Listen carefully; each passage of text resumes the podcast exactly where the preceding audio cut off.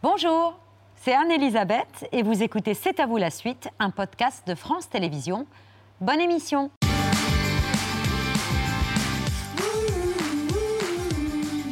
C'est à vous pour vous accompagner jusqu'à 20h55 avec Mohamed, Marion, Patrick et un homme aux mille vies. Champion adulé, seul français vainqueur à Roland Garros, capitaine respecté de Coupe Davis et de Fed Cup, trois titres à la clé, chanteur engagé mais optimiste, dont l'hymne est une saga qui secousse, et une nouvelle vie qui a démarré il y a un peu plus d'un an, de retour au Cameroun, là où il a grandi, à Etoudi, un village devenu un quartier de la capitale Yaoundé, dont il est désormais le chef, après avoir succédé à son père. Voilà le village. C'est là que j'ai grandi, c'est là que mon père a grandi, c'est là que mon grand-père a grandi. Maman, elle avait beaucoup de mal du pays sa petite forêt, ses Ardennes. Donc elle parlait toujours de la Marfée. C'est une école maintenant qui est bilingue. On apprend aussi depuis peu le, dialecte. Bonsoir Yannick Noah. Bonsoir. Bonsoir. On est ravis de vous recevoir ce soir à l'occasion de la sortie de Noah, Le sens de la gagne. C'est un documentaire qui retrace votre vie et qui sera disponible à partir du 20 mai sur la plateforme Amazon. Votre vie, enfin plutôt vos vies parce que vraiment vous avez eu mille vies, et notamment cette nouvelle vie qu'on découvre et que vous démarrez au Cameroun, qui vous éloigne de la France un peu plus des plateaux télé où vous allez être de plus en plus rare. Mais c'était le rêve de votre père que vous réalisez en retournant là-bas au Cameroun et en devenant euh, chef du village Oui, papa a préservé ce lieu, en fait, a sacrifié euh, une bonne partie de sa vie pour préserver ce lieu, qui est l'endroit où voilà, toute la famille euh, a vécu, a grandi, mais ça depuis plusieurs générations. Et papa était le dernier, c'est lui qui, voilà, qui a sauvegardé cet endroit. Et forcément, son fils aîné, voilà, il rêvait que son fils aîné reste pas trop longtemps à l'étranger et revienne. Et tant bien même, on, revenait souvent avec mes sœurs euh, en vacances. Euh, bah, cette année, ouais, j'ai senti comme un appel, une envie évidente de, repartir bah, là où j'ai grandi. Euh, et de passer beaucoup de temps, d'améliorer cet endroit, d'en faire un lieu magique si possible, mais surtout euh, voilà, euh, respecter la mémoire de mes parents euh, qui ont donné tellement pour cet endroit. Et puis voilà, on parlait de mille vies, voilà, le temps passe forcément, on essaye de préparer un peu l'avenir pour les, générations qui viennent, donc mes enfants, mais aussi mes petits-enfants. Voilà, je les voir se balader ici, dans, ce lieu, mais pour moi, voilà, j'aurais fait mon, ma part de travail. Ce retour à Yaoundé, c'est un peu comme un retour au début de l'histoire. On est en 1963, votre père Zachary se blesse, arrête sa carrière de footballeur en France, revient au pays avec sa famille, une femme enseignante, originaire des Ardennes, et un petit Yannick, trois ans, né de leurs amours.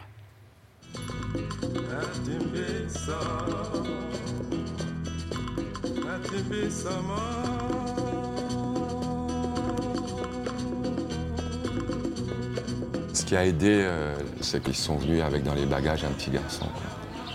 Et euh, le petit garçon, c'était le premier Noah de la descendance.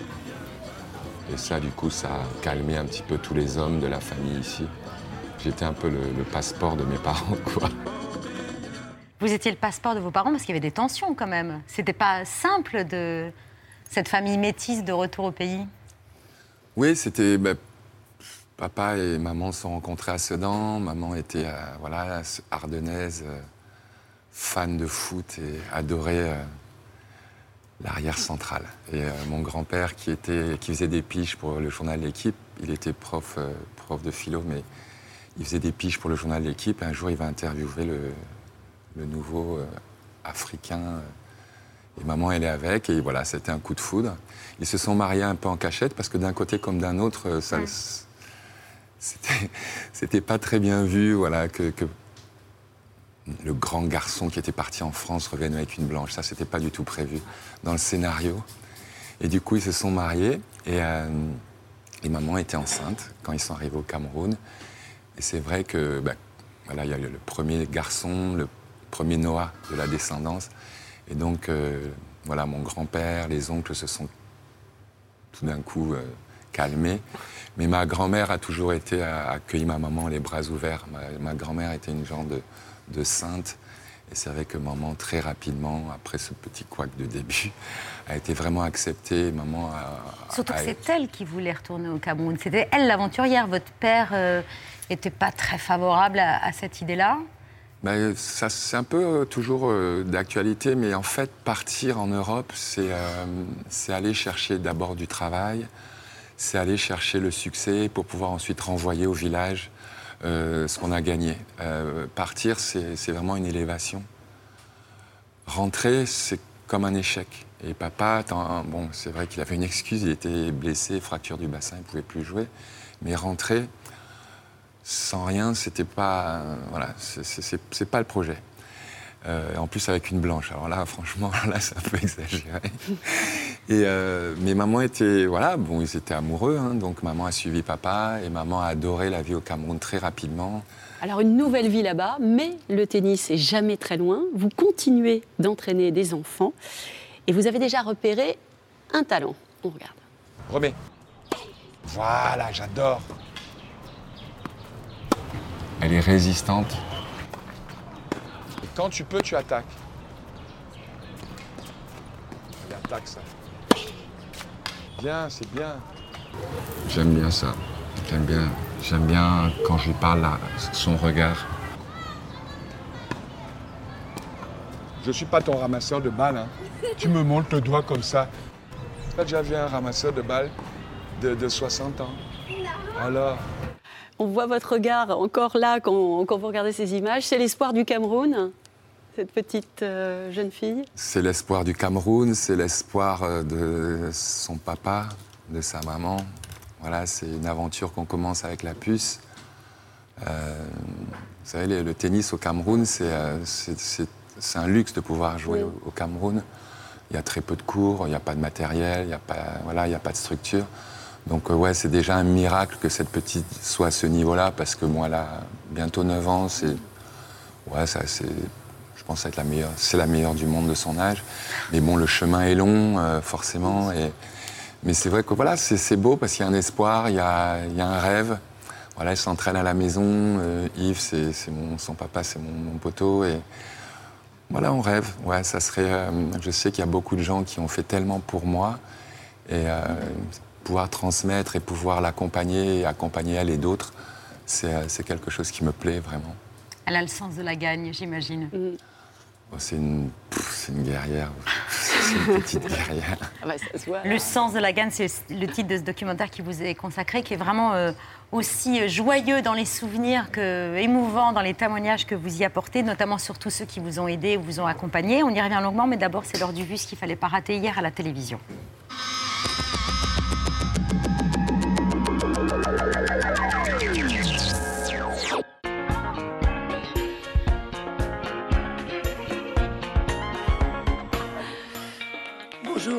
Bonjour tout le monde. Simplement, Agathe. En toute simplicité. La Chine, hein, vous le savez, Thomas, connue mm. pour sa politique zéro Covid, eh bien, regardez ces images. Le pays qui applique des mesures euh, drastiques. C'est pas, possible. Si, ce sont des coques, des écrevisses, des poissons oh. qui passent actuellement les tests Covid.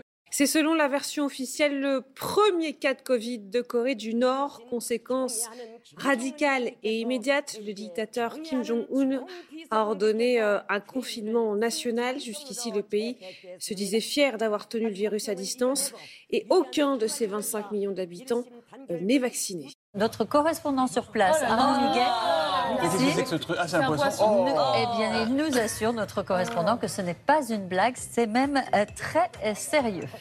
Un septième oligarque russe retrouvé mort depuis le début de la guerre. Celui-là a visiblement été empoisonné par de la bave de crapaud. On va vous raconter ça. C'est très sérieux, malheureusement. Dans le Mekong, ces pêcheurs ont capturé une raie géante. Oh devinez, la taille. Elle a des yeux gigantesques. 4 mètres. Et combien pèse-t-elle? 80 kilos. 180. Aujourd'hui, la Russie est la menace la plus directe pour l'ordre mondial. Déclaration il y a quelques minutes de la présidente de la Commission européenne. Sur ces images de vidéosurveillance, les forces russes tirent dans le dos de deux civils ukrainiens qui s'écroulent au sol. La vidéo date du début de la guerre. Elle a été filmée chez un concessionnaire automobile se trouvant sur la route de Kiev lorsque les Russes tentaient de s'emparer de la capitale. L'ONU qui lance une enquête sur les crimes perpétrés par la Russie en Ukraine. Selon le Conseil des droits de l'homme, plus d'un millier de corps de civils ont été découverts dans la région de Kiev. Ces deux civils ukrainiens ont été identifiés. Il s'agissait du propriétaire et du gardien de la concession. Ils n'étaient pas armés. Au début de la vidéo, on peut les voir accueillir pacifiquement les soldats russes. Ces derniers font mine de partir, puis reviennent et abattent les deux hommes. Un procès historique va s'ouvrir en Ukraine pour crime de guerre. Un premier soldat de 21 ans va être jugé. Il encourt la réclusion à perpétuité. Dans le ciel de la région de Belgorod en Russie, des missiles ukrainiens. C'est déjà le troisième. Ceux-là ont touché le village de Soloki la nuit dernière. Pour la première fois, des frappes ukrainiennes sur le sol russe ont fait un mort et plusieurs blessés, selon le gouverneur de la région. L'armée ukrainienne a déjà mené plusieurs raids stratégiques à la frontière russe à l'aide d'hélicoptères ou de drones pour détruire des dépôts de munitions ou de carburant dans les villes de Bryansk, Kursk ou encore Belgorod, situées à 40 km de l'Ukraine, des bases arrières de l'armée russe. Ces soldats de l'armée finlandaise renforceront-ils bientôt les rangs de l'OTAN? C'est en tout cas le souhait du gouvernement finlandais. La décision de la Finlande de demander l'adhésion renforcerait la sécurité et la stabilité de la région de la mer Baltique et du nord de l'Europe. La multiplication de ces frappes coïncide avec la contre-attaque ukrainienne menée dans le nord-est du pays, où le front a reculé de 15 km ces derniers jours. Plusieurs villages de la région de Kharkiv ont été repris par l'armée ukrainienne. Et puis Moscou avertit, si la Finlande devait adhérer à l'OTAN, la Russie serait, je cite, obligée de prendre des mesures militaro-techniques ou autres. Et là, je me dis, je suis pas bien. Hier soir, le match entre Nice et Saint-Etienne vient à peine de débuter quand des supporters entament un chant injurieux.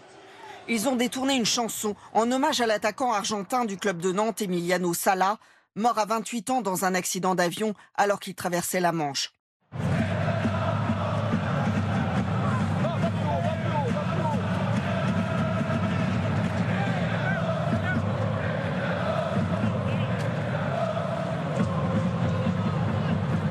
Des supporters qui ne semblent pas avoir digéré leur défaite du week-end dernier contre le club de Nantes en finale de Coupe de France.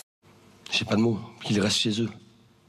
On dit que les tribunes sont les reflets de la société. Si c'est ça notre société, ben croyez-moi, on est dans la merde. Les entreprises du CAC 40 vont verser 80 milliards, c'est ça, à leurs actionnaires pour l'année 2021 et apparemment c'est le double de l'année dernière. Voilà, quasiment le double. C'est énorme, 80 milliards, c'est trois fois le déficit de la sécurité sociale. Lors de leur euh, cérémonie de remise de diplôme, huit étudiants d'AgroParisTech, une prestigieuse école d'ingénieurs agronomes, ont pris la parole pour dire leur envie de travailler pour le bien de l'environnement. Bien dans ses baskets, mais jusqu'où? Balenciaga surprend dans sa nouvelle campagne avec des sneakers usés à l'extrême. Le but, rendre hommage aux chaussures et vêtements qu'on garde toute sa vie.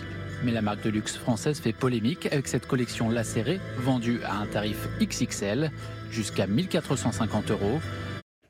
Nous ne nous considérons pas comme les talents d'une planète soutenable. Nous ne voyons pas les ravages écologiques et sociaux comme des enjeux ou des défis auxquels nous devrions trouver des solutions en tant qu'ingénieurs. Nous ne croyons pas que nous avons besoin de toutes les agricultures. Nous voyons plutôt que l'agro-industrie mène une guerre aux vivants et à la paysannerie partout sur Terre. Que l'on ne dise pas que nos instances ne s'occupent pas de tout. La preuve, cette semaine, le Sénat auditionne sur les dérives de l'industrie pornographique. démarrer cette audition. Nous poursuivons aujourd'hui nos travaux sur le thème de la pornographie. Oh Oh Oh Oh ça alors Gina, Chloé et euh, peut-être vont vous montrer comment s'occuper d'une grosse bite black. Et euh, je, je, me suis demandé, et je voulais savoir ce que vous en pensiez, si euh, vous aviez aussi euh, des films dans lesquels on disait qu'il fallait s'occuper d'une grosse bite blanche. Voilà pour le vu du jour. Avoir 23 ans le 5 juin 1983, mener 2-7 à 0 face à Mats Wilander sur le central de Roland Garros et jouer une balle de match.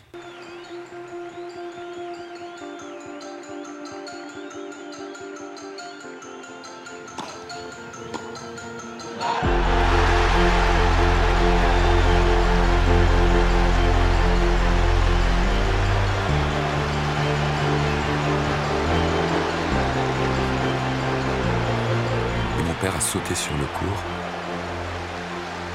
On a eu ce moment incroyable tous les deux.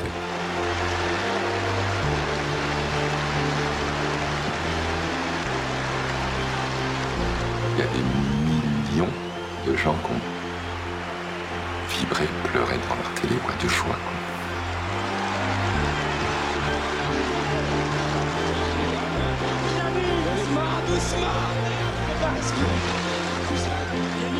Cette image, vous qui courez dans les bras de votre père, elle est restée gravée dans la mémoire collective et on vous en parle systématiquement. Ouais. Ça va, c'est pas chiant, non? Ah non, c'est super Mais tout le monde vous en parle. Oui. Non, bah, voilà, c'est mon moment de gloire. Euh, c'est un moment qui a été ouais, partagé par des millions de gens à l'époque. Euh, on ne gagnait jamais. Donc il y avait un un Français qui était en finale, avec cet espoir fou. Et quand ça s'est passé, ouais, c'est vrai qu'il y a eu, bah, déjà, bon, forcément sur le cours, les images, euh, on les connaît, mais c'est surtout en dehors. Euh, voilà, beaucoup de gens se, souviennent de où ils étaient ce jour-là, parce que j'ai jamais été porté comme ça de ma vie. J'étais tous les gens. Euh, j'avais 50 millions de, supporters pour de vrai. C'était vraiment tout le monde était derrière moi c'est agréable d'avoir tout cet amour euh, quand on rentre sur un cours. Euh, c'était vraiment un moment extraordinaire. Alors que vous n'étiez pas favori, c'est Mats Wilander qui était favori, mais il, pouvait, il pensait vraiment qu'il pouvait gagner ce match-là. Mais vous étiez invincible en réalité, physiquement, mentalement. Euh. Invincible, je ne sais pas, j'ai gagné. j'ai gagné, je vous le confirme. et il a été sympa, il m'a laissé gagner. Il a été doublement sympa, c'est-à-dire qu'il m'a laissé gagner cette année-là et quelques années après, il a, bien fait de battre Henri Lecomte en finale. Parce que sinon, il m'aurait tout cassé. Donc je lui dois tout à Mats. C'est ce qu'il vous a dit, tu me dois tout. C'est ce qu'il m'a dit, tu me dois tout. Tu imagines si je t'avais battu et que j'avais perdu contre Henri? C'est Henri Lecomte qui serait là à votre place, quoi, c'est ouais, ça quelle horreur. non, mais je salue euh, Henri, bien sûr. J'ai découvert dans le docs que j'ignorais votre connexion avec Arthur H, grand joueur euh, américain des années 70, il est monté jusque numéro 2 mondial, et dont j'ai gardé le souvenir, pas seulement parce qu'il était euh, euh, très élégant et très belle allure, mais parce que à l'époque c'était le seul noir du circuit. et son image, sa photo que vous avez découvert dans les magazines de tennis avec sa tenue blanche immaculée, chaussettes, shorts et, et polo, euh, a fait que c'est devenu votre héros C'était mon héros parce que la première fois que je l'ai vu jouer à la télé, quand on venait en France, c'était télé en noir et blanc, j'avais entendu parler d'Arthur H, mais moi, ce qui m'a choqué la première fois, c'est qu'il était noir. Je me dis, mais c'est pas C'est fou, j'étais môme. Et ça m'avait choqué parce que j'étais bon, déjà fan de tennis et je, j'en bouffais les joueurs australiens. Et tout d'un coup, j'ai vu. Et puis, euh, il y avait quelque chose en lui qui me qui m'impressionnait, c'était sa posture. Il, était, euh, il était élégant, mais il, avait, il portait une, dignité. Euh, il avait une façon d'être sur le terrain que je trouvais tellement chic. Et c'est devenu instantanément mon héros. Euh, j'ai essayé de lui ressembler. je mettais les mêmes poignets que lui. J'avais le même collier que lui. Euh, j'avais le même pull, je, je, voulais je toujours jouer avec un pull en, laine, euh, voilà, sans manches. Euh, je, voilà, il m'a inspiré. Et un jour, bingo, il vient jusque chez vous. Tournée africaine d'Arthur H, qui l'emmène au Cameroun et Yaoundé, c'est ça? Il, vient, il, vous trouve, il vous trouve en train de jouer à Yaoundé? En fait, ce qui s'était passé, c'est qu'il y avait Arthur, son meilleur ami, pour sa lune de miel, ils se sont fait payer un voyage euh, par un, producteur. Et fait, ils, allaient de ville en ville, ils faisaient quelques exhibitions entre eux et ils jouaient avec les enfants du coin. Et du coup, moi, j'ai, on me dit Arthur H, mais le Arthur que j'ai dans mes magazines, en photo, mais à Yaoundé, c'est juste pas possible. Et, euh, j'ai joué, échangé quelques balles parce que voilà, ils font jouer les enfants du coin. Et, pareil, tous les enfants, en fait, euh, c'est tous mes copains, c'était des copains des Français, euh, blancs. Et quand je suis arrivé sur le cours, ils avaient invité toute, toute l'école, toutes les écoles en fait, donc des petits Camerounais, des petits blancs qui jouent, et tout d'un coup, moi, je débarque en dernier, et j'étais tout petit. Et là, Arthur, il a vu ça, il a eu un peu le même effet que moi quand je l'ai vu pour la première fois. Je dis, mais attends, mais On n'en voit pas beaucoup des petits, ils sont ramasseurs normalement. Et, et là, moi dans ma tête, je dis mais je vais lui montrer ce que je vais lui montrer. Et vous lui- et- J'avais et- 10 ans. et vous lui J'ai tapez dans l'œil. J'ai tapé quelques balles, et puis il en a fait, il a tapé d'autres. Et comme les enfants voyaient que je le touchais, il y avait une ambiance de fou. Il était heureux comme tout. Et puis voilà, il est arrivé ici quelques mois après. Il a parlé de moi à la fédération. Il vous a aidé à et, Nice. Et, quelques, ouais, l'année d'après, j'étais à Nice en sport-études. Voilà. C'est une magnifique histoire. Mhm. Magnifique. Votre volonté de gagner, certains la nomment ambition. Vous, vous préférez le mot rage. Aujourd'hui, il fait partie de ces joueurs sur lesquels compte la fédération pour sortir le tennis français de l'ornière dans laquelle il est depuis 73. Ce que les gens appelaient euh, mon ambition, ma volonté, en fait, euh, c'était de la rage? Depuis quelques années, ça chauffait entre mes parents. C'était euh, trop douloureux d'entendre tes parents s'engueuler tout le temps. Et du coup, j'étais mieux à jouer au tennis plutôt que d'avoir ces vibrations autour de moi.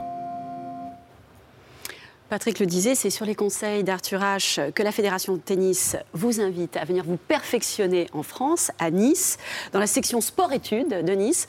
Votre arrivée en France, vous racontez, elle est difficile. Vous êtes un expatrié, vous avez 12 ans, vous êtes à des milliers de kilomètres de votre famille, le seul noir de l'internat. Vous dites, je chialais tout le temps. Je chialais le jour, je chialais la nuit dans mon lit. Vous étiez seul.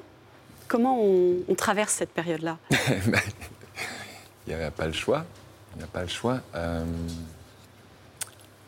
toutes mes larmes, en fait, euh, me rappelaient pourquoi j'étais là. Voilà, j'étais là, je suis resté parce que j'avais envie de jouer, j'avais envie d'être un bon joueur, euh, j'avais envie d'exister euh, à travers ma raquette. C'était, voilà, je, je cherchais une reconnaissance très très jeune euh, à travers mon jeu. Je me disais que si je jouais bien, j'allais être reconnu, que, et inconsciemment qu'on allait, avec le temps, oublier d'où je venais, etc., etc. Mais ça, c'était inconscient. C'est plus tard que je me suis aperçu que c'était ouais, une forme de rage. Mais ouais, j'étais, j'étais heureux de, de... Enfin, il y avait un sens, en fait. J'étais là parce qu'il fallait, je voulais être un champion. Et puis, il y a celle que vous considérez comme votre deuxième mère, Danielle Bombardier, dite la bombe. Euh, maman du tennis français, celle qui a sillonné les plus grands tournois du tennis français en tant que- qu'attachée aux relations joueurs. Et c'est elle qui vous a vu débarquer à Paris en 73, à Roland-Garros. Notre équipe est allée la rencontrer. Oh ouais. À ce moment-là, je travaillais à Roland et j'étais porte 11. Et j'avais une, vue sur les gens qui arrivaient. Je l'ai vu arriver avec euh, sa mère, ses sœurs, enfin toute la famille. Et ça a été notre premier contact.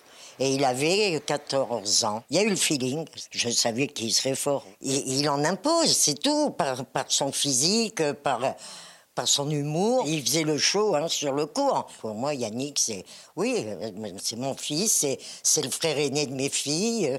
On ne touche pas à Yannick Noah. Voilà, c'est clair et net. On touche pas à Yannick Noah et ce sont des liens qui durent encore aujourd'hui. Oui, enfin, c'est c'est une... En fait, on... C'est une famille, en fait. C'est une grande famille. Euh, quand tout... euh, quand les matchs se terminent, la compétition qui prend tellement de place dans nos vies, euh, les résultats... une fois que tout ça se termine, ce qui reste sont les amis. Et, et, j'en ai plein. Daniel, Daniel c'est ma, tata, c'est ma maman, c'est la copine de maman. Effectivement, c'est la première personne que j'ai rencontrée quand je suis venu à Roland-Garros. La première fois, moi, mes parents m'ont déposé parce que je partais avec une équipe de France de jeunes euh, en tournée euh, en Angleterre. On était tout excités. On était excités parce qu'il y avait à nous les petites Anglaises à l'époque. Ben oui, C'était vraiment l'époque. Et euh, non, mais ça me revient. On était tout contents. On allait jouer sur herbe parce qu'il n'y avait pas de terrain en herbe en France. On partait un mois et demi en Angleterre et on partait. euh, Avec une promesse. Essayer de pécho. Ah, le, le truc, c'était d'essayer de, d'essayer de- de- de parler anglais. Tu parles. Euh, bon, on a appris en- ensuite, mais c'était ouais, c'était les premiers flirts et tout ça, c'est tout. Et c'est la première fois que j'étais arrivé euh, à Roland. Il s'est passé vraiment plein de choses à Roland Garros pour moi. Évidemment, on n'oublie pas que vous avez été capitaine de l'équipe de France de Coupe Davis. La France qui n'avait pas gagné depuis 59 ans. Personne n'y croit cette année-là. Le 1er décembre 1991, face à Pete Sampras, Guy Forget euh, joue une balle de match. Et là, hop, c'est la victoire. Qui saute par-dessus le filet? Yannick Noah. Enfin, ces images, pareil, on les connaît par cœur, on pouvait les, les décrire sans même les voir. Euh, victoire euh, en tant que capitaine, non mais cette détente surtout, on s'en lasse pas pour aller féliciter Guy Forget. La joie de la victoire et puis la liesse inoubliable des supporters.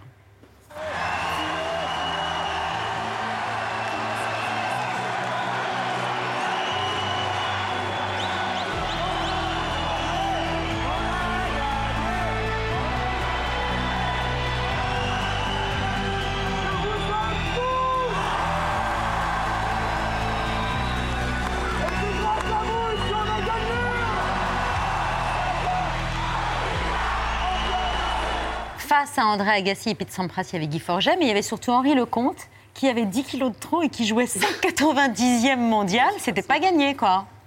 Enfin, il avait 10 kilos de trop euh, trois mois avant. Et Henri, c'est... on oublie, forcément avec le temps, mais on oublie qu'Henri, c'était un champion incroyable, qui avait une volonté incroyable et qui était un formidable joueur.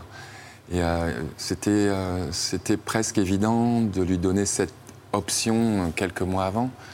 Voilà, parce qu'il était. on se demandait s'il n'allait pas arrêter sa carrière, il n'avait pas le moral du tout. Et voilà, lui donner cet espoir au moins d'être dans l'équipe, de participer à l'aventure. Et puis, avec le temps, il s'est tellement bien préparé.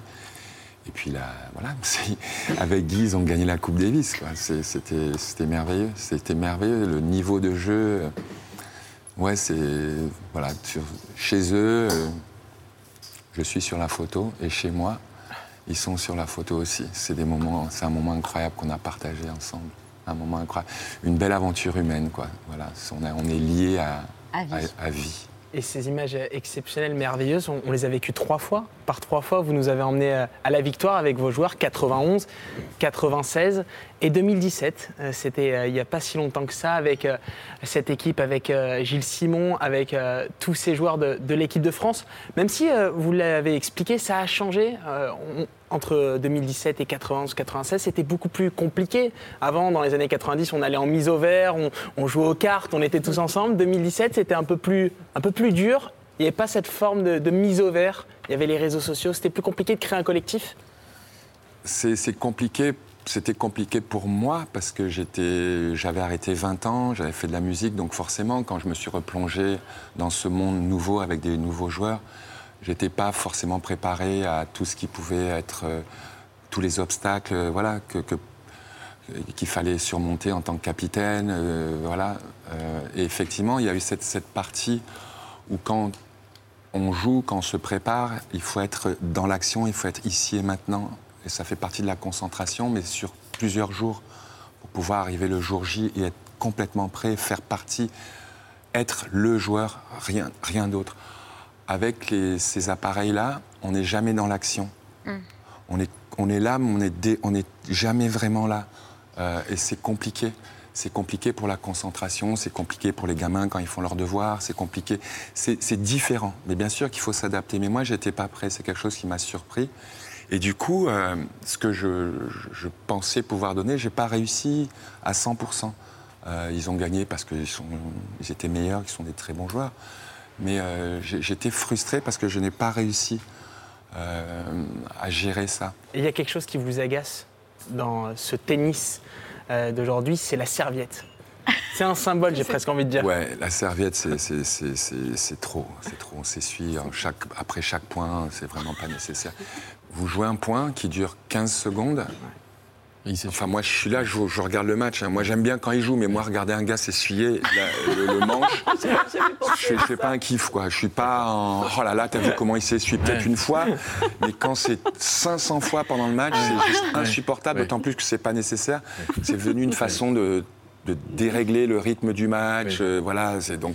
voilà, ça, juste pas Pardon, vous- euh, moi quand j'étais gamin, il y avait Villas. Vous l'avez connu, Villas Ouais. Hein, Entre chaque point, il se soufflait dans les doigts pendant pendant pendant, pendant cinq minutes. C'était pas, il n'y avait Oui. pas de serviette, mais c'était Oui. pareil. Il avait le même tic. c'est- Et puis il tapait sur ses sur ses semelles pour chasser la. Ce sont, les, ce sont des La tics- terre battue. ce sont des, des tics qu'on a. Parce que c'est vrai que bon, pour un match de 3 heures, par exemple, on joue effectivement 45 minutes. Le reste du temps, bon, bien entendu, on, mouline, on, voilà, on pense, mais. Et, en fait, c'est une forme de nervosité. En fait, la première fois que moi j'ai rêvé de jouer sur Central, la première fois, je me dis, mais ce que j'ai détesté, c'est entre les points, tu vas demander la balle au ramasseur et t'as un mur de gens qui te regardent comme ça, et en, short, quoi, tu vois. Et, et- et c'est, c'est- c'est un peu. C'est un peu- et, et donc, du coup, il y a- y, ces, ces petits tics. Pour euh, essayer d'oublier tout ça, quoi. Mais euh, juste une question, Yannick. Vous êtes un énorme champion. Pourquoi on n'y arrive plus? Aujourd'hui, pourquoi on n'a plus de grands champions en tennis? Pourquoi à chaque fois nos Français à Roland Garros sortent très rapidement? Pourquoi on prend plus de plaisir? On a des champions, mais sauf que cette génération-là, malheureusement, bon, il y, a- il y a une des raisons en tout cas, c'est que voilà, euh, ça fait 15 ans qu'il y a la meilleure, euh, on a trois des meilleurs joueurs de tous les temps. Vous regardez le palmarès, c'est ou Nadal, Ou ou Federer. Ou Djoko. c'est juste incroyable. Il y a eu Murray qui arriva, on a gagné deux ou trois, mais c'est juste pas possible. Donc tu arrives dans cette génération-là, tu es bloqué par ces trois-là. Et là, il y a un petit espagnol Euh, qui arrive. Et, qui... Et là, il y a un petit qui est bon. Bah, après, bon, voilà, on, on pourrait être meilleur, mais 19 ans. ça va. Joe, Wilfried, euh, Gaël, euh, enfin Richie sont, sont des champions. Mais voilà, ils n'ont pas réussi. Ils sont parce pas tombés ils- sur la bonne génération, Ils n'ont pas eu de chance. Ils n'ont pas eu ce, ce petit passage où, allez, il y en a un qui se casse la jambe, l'autre qui, qui se fait virer par sa femme et qui est en dépression. Ils n'ont pas eu cette chance-là. Ils n'ont pas eu cette chance-là. Et du coup, à chaque fois, il y a ce mur-là.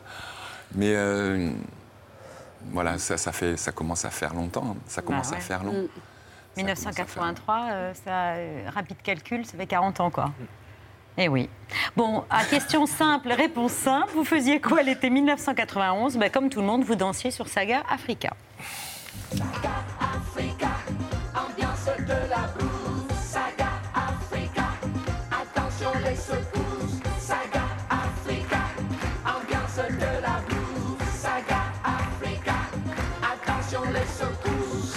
Bienvenue à la table de C'est à vous, cher Yannick. Merci. Et à la table d'Abdel Alaoui, c'est notre chef fétiche Ah depuis oui. les débuts de C'est à Depuis vous. le début, ça fait 20 ans, je je sais pas. Ah mais non, ça existe que depuis 13 ans Ah, l'émission. c'était 83. Ah, ça, ça fait 40 ans. Abdelaoui, c'est notre chef préféré euh, qui cuisine le couscous du vendredi. C'est un rituel. C'est vrai. Alors, c'est pas sous le central de Roland Garros, mais c'est sur la table de C'est à vous. Ouais. On est ravis de vous revoir à l'occasion de la sortie de ce magnifique livre, Choukran, la cuisine marocaine d'aujourd'hui. D'aujourd'hui, ouais, faite euh, par ma mère depuis longtemps et que j'ai désucré, dessalé, dégraissé. Ah ben non Non, et, et ça reste Non. tout autant Ça gourmand. Ah oui, Ah bien- bon, très ah bon, bon. bien sûr. Ouais. Désucré, dessalé, dégraissé. Dégraissé. Putain, le régime. Non mais c'est hyper bon, vous allez voir. Franchement. Et, et- et cette recette de ce soir, Il n'y a la- pas le- un soupçon de gras. Le, le couscous boulette, il y a un peu d'huile d'olive quand même, avec des petites, euh, des petites courgettes, aubergines, des pignons de pain dans la farce de bœuf. Oh. J'ai boulé tout ça, j'ai mis ça sur la semoule avec euh, la sauce tomate au cumin. Et c'est très bon. Cher Yannick, Choukran. Merci beaucoup. Il est magnifique ce livre. Merci. Le titre est extrêmement bien choisi, cher Abdel. hein. Bravo. Choukran qui veut donc dire merci. Merci. Voilà, merci à vous, cher Abdel. On vous voyait la chanter Saga Africa à la télévision. Vous avez fait la tournée des médias.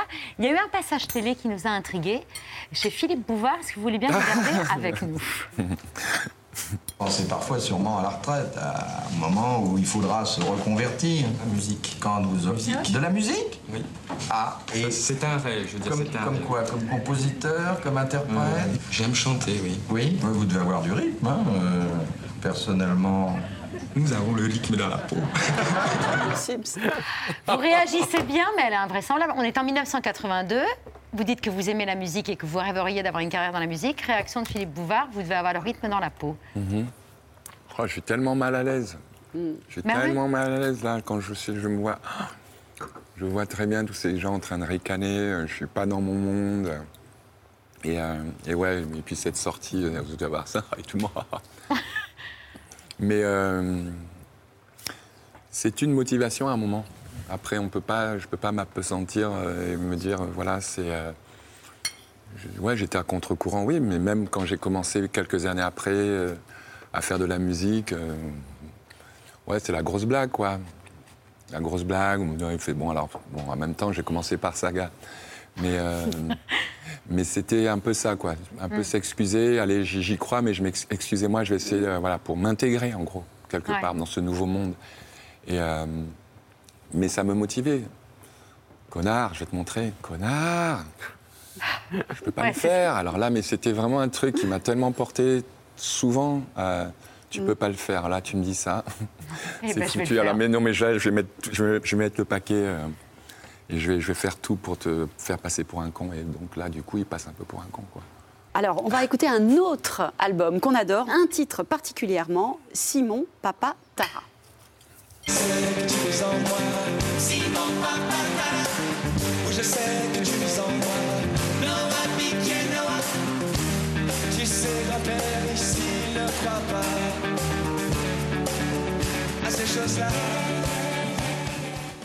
Simon Papa Tara, c'est la mémoire de votre grand-père. C'est aussi la chanson qui fait penser à votre producteur que vous êtes peut-être prêt pour faire des grandes salles, des zéniths. Le 25 septembre 2010, le Stade de France, est-ce qu'on peut dire que c'est un des plus gros tracks de votre vie? Pas du tout. Ah ben, dites-moi. Non, j'avais pas du tout le trac au Stade de France. J'ai eu, eu euh, la. En fait, j'ai eu un peu le trac pour mon premier concert. Mhm. Euh, un jour, j'étais à la maison, on me dit écoute, euh, il y a Saga Africa, tu as fait quelques morceaux. Il y a une boîte de nuit à Annemasse qui te propose un macumba, qui te propose, qui te propose de faire un concert. Je dis un concert, mais j'ai pas de groupe. Mais non, t'as pas, pas besoin de groupe. En fait, c'est c'est playback, euh, orchestre, et tu chantes en fait comme un karaoké. Je dis, mais euh, je vais aller à Annemasse pour ça. Il me fait, mais attends, t'es payé. Je dis, je suis payé pour aller chanter. C'était juste un truc complètement abstrait, tu vois. Et puis, euh, je dis, d'accord, j'y vais, payé. Et je me chantais, attends, pour- pourquoi pas Et j'arrive, mais là, la totale, l'avion, l'hélicoptère, la totale, rockstar. Et, et je, je, je, m'habille en rockstar, tu vois. Je me mets un pantalon en cuir, euh, une, une chemise et tout sans penser à du tout à ce qui m'attendait. quoi. Et tout d'un coup, j'arrive sur une scène, je suis tout seul. Donc il n'y a même pas des mecs qui font semblant de jouer, débranchés, tu vois, tout seul, avec, je sais pas, 500 personnes devant moi, et je fais une répétition. Donc karaoké, quoi. Donc ok, donc la, la chenille, je la fais toute seule. tu, vois, déjà. Tu vois, donc ça c'est cool. Euh, et quatre chansons.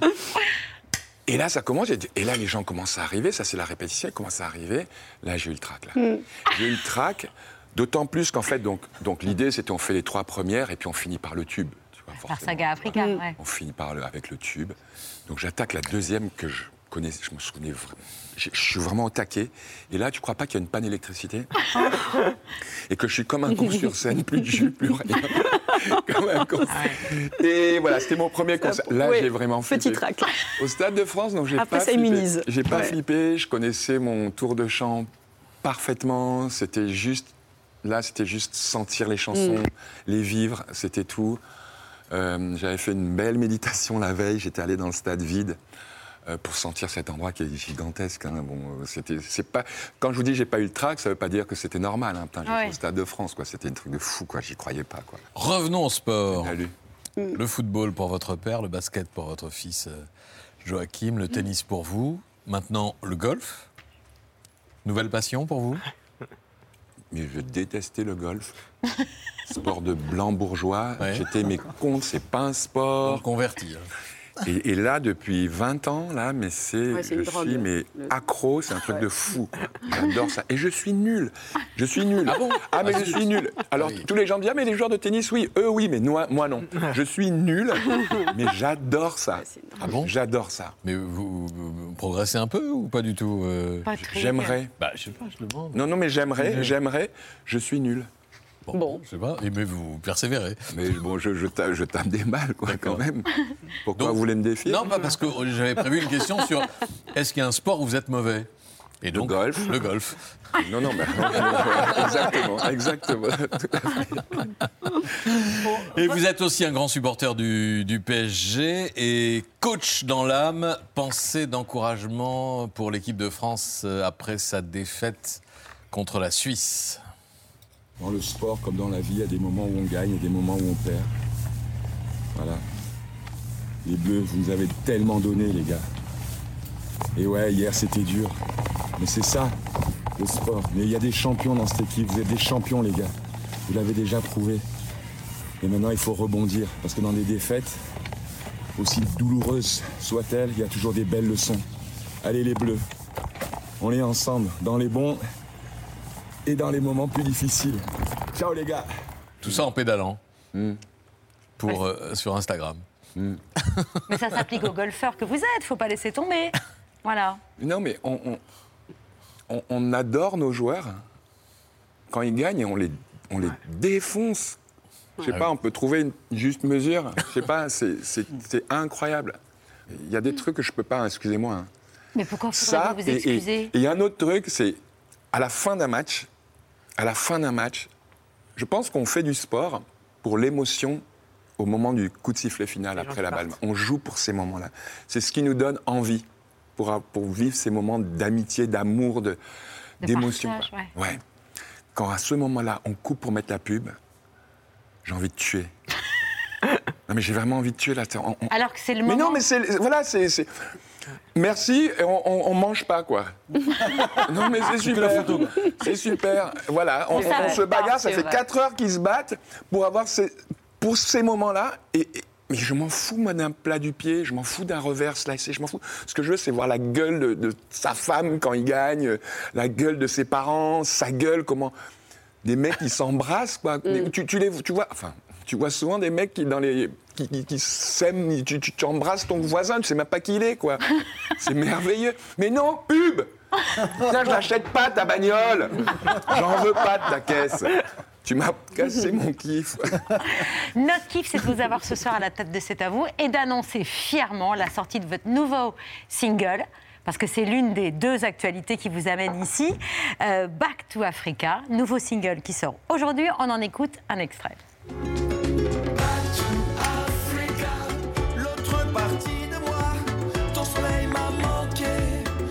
De.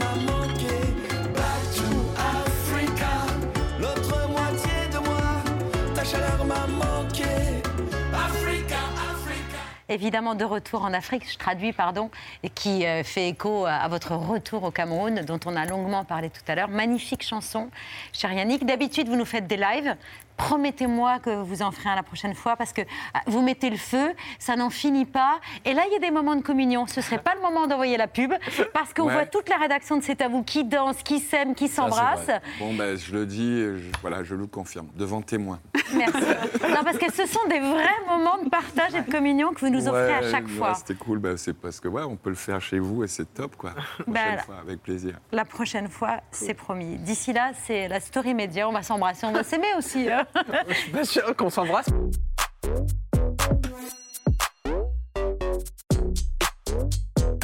Vous serez peut-être, euh, Yannick, devant la, télé euh, demain soir, puisque la 66e édition du plus grand concours euh, musical au monde aura lieu à Turin. C'est l'Eurovision. L'Italie est à l'honneur après la victoire de Maneskin l'an dernier. Le groupe de rock qui s'était imposé juste devant notre française, Barbara Pravi, avec ce titre, Ziti et Buoni.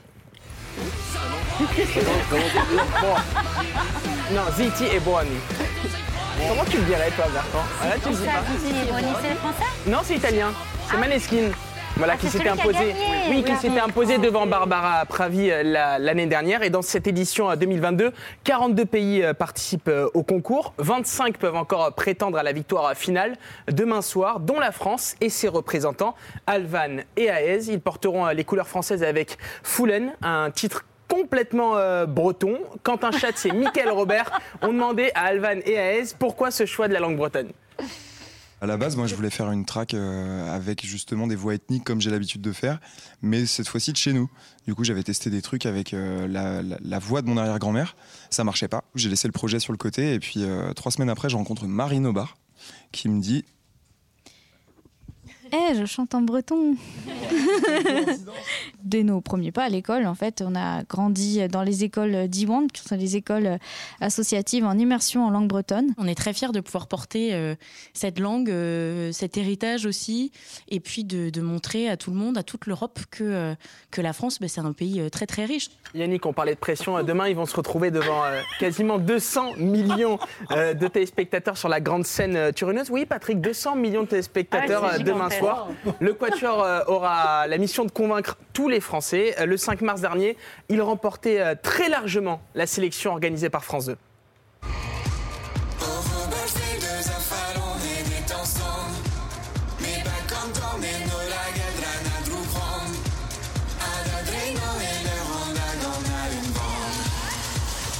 Danzala non diavolo la pala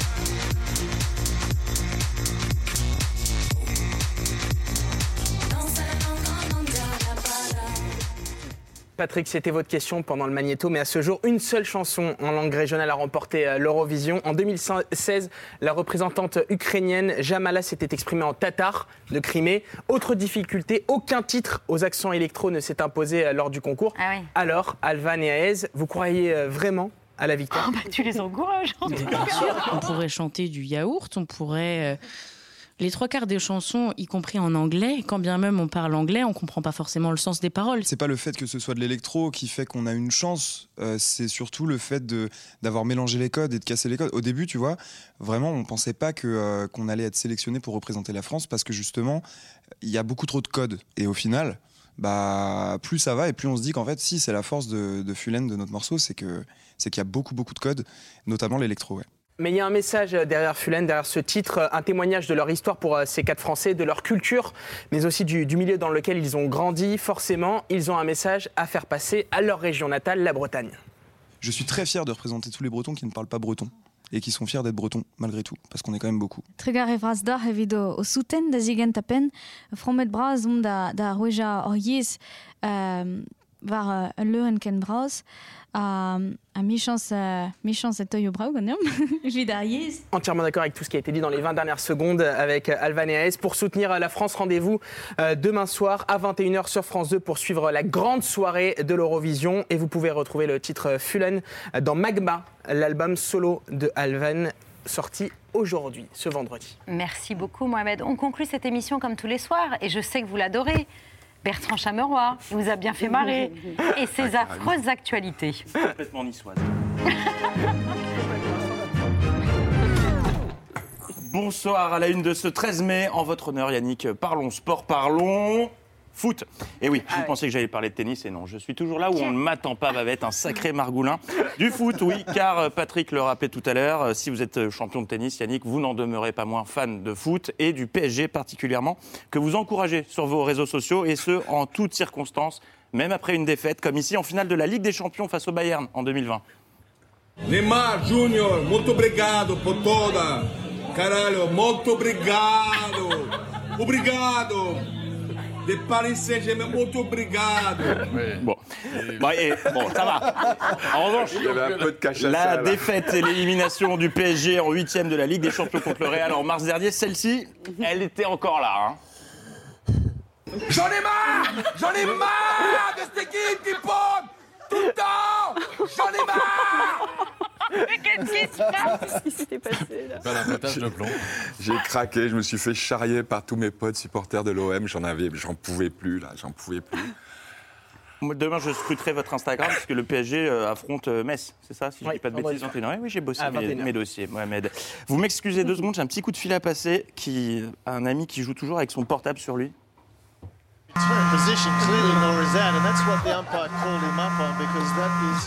Bon, il répond pas. C'était simplement pour lui dire qu'on ouvre notre page tennis.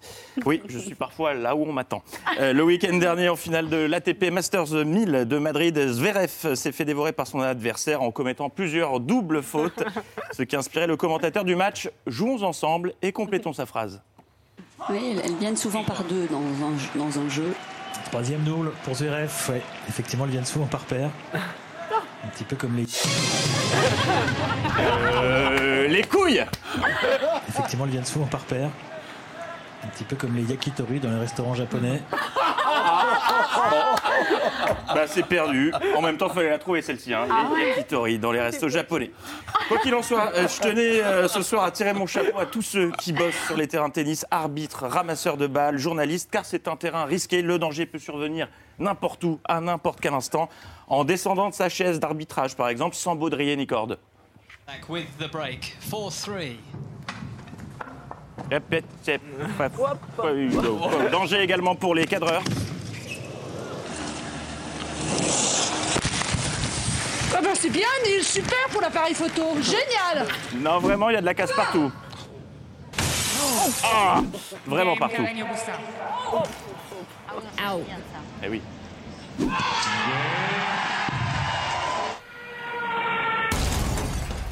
Mais ça s'est bien passé. Il a l'air d'aller. Ah non. Oh là là là là. Take 3, 6, 4, 2, 1. Voilà, voilà. Je récupère mes dents et on reprend le match.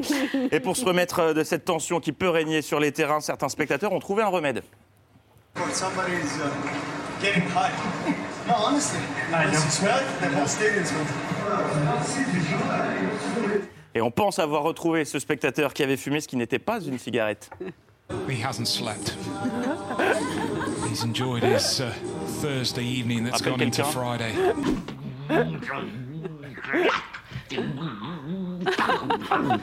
Il y en a un dont on est certain qu'il ne fume pas avant ses matchs. Vous savez de qui je vais parler, c'est Benoît Père, qui a créé l'inverse de la méditation. Vous connaissiez l'application euh, Petit Bambou, l'appli de relaxation. Redécouvrons ensemble Gros coup de latte dans la gueule, le meilleur des coups de gueule de Benoît Père. C'est dans les tribunes, Benoît.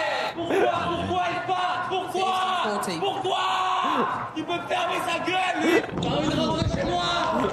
Libérez-moi. J'en peux plus d'être ici J'en peux plus. Va te faire enculer, va te faire enculer Ah super, on va les couilles, ça va. La merde. La merde. La merde. La chatte, la chatte qu'il a, la chatte Toute ma vie, j'aurai un manque de chatte Toute ma vie, putain On s'en lasse pas. Dans le reste de l'actu, il y, a il y a votre nouvel album, Yannick, dont on parlait il y a quelques instants. Je, je pense que votre équipe est au complet, mais si d'aventure pour la tournée vous avez besoin de choristes, j'en connais deux, trois, je peux vous arranger le coup. J'en connais une comme ça. Elle s'appelle euh, Anne-Elisabeth. Oh non. Et Elle a un univers, on peut le dire. Écoutez-la chanter du Henri Dess, euh, ça file des frissons. Tagadagada. Pardon, je suis partie tout de suite.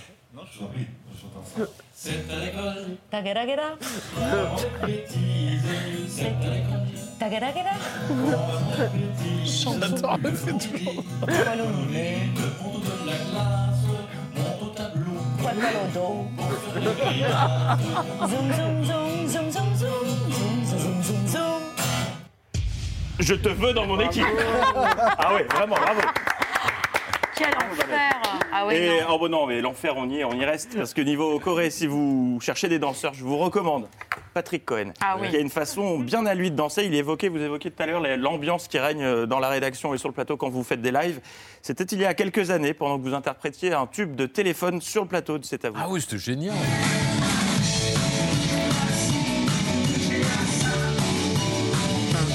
C'était après. Bon, c'est pas mal.